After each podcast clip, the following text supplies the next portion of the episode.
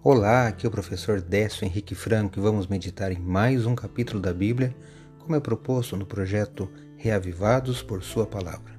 Hoje eu te convido para conhecer o capítulo 17 do livro de Gênesis. Neste capítulo, Deus muda o nome de Abraão, que significava pai exaltado, para Abraão, que significa pai de uma multidão.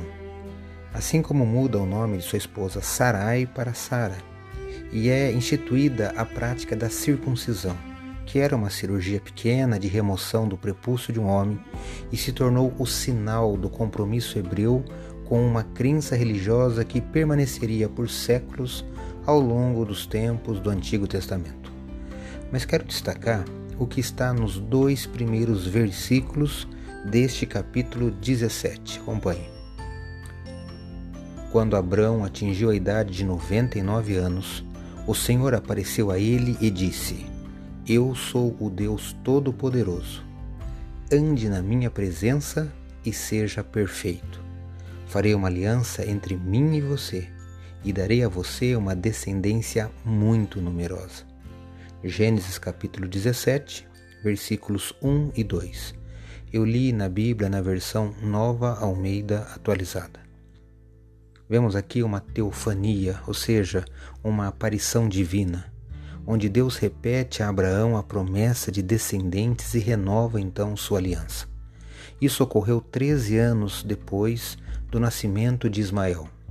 Chamo sua atenção para a parte lida em que Deus pede para Abraão andar em sua presença e ainda ser perfeito. No mundo de erros e pecados, onde todos nós falhamos a cada dia, seria possível atender hoje essa ordem de Deus? Acredite, sim. Antes é importante entender esse termo hebraico que eu li em que está escrito seja perfeito. Esse termo assinala um compromisso integral com Deus, constante com Deus.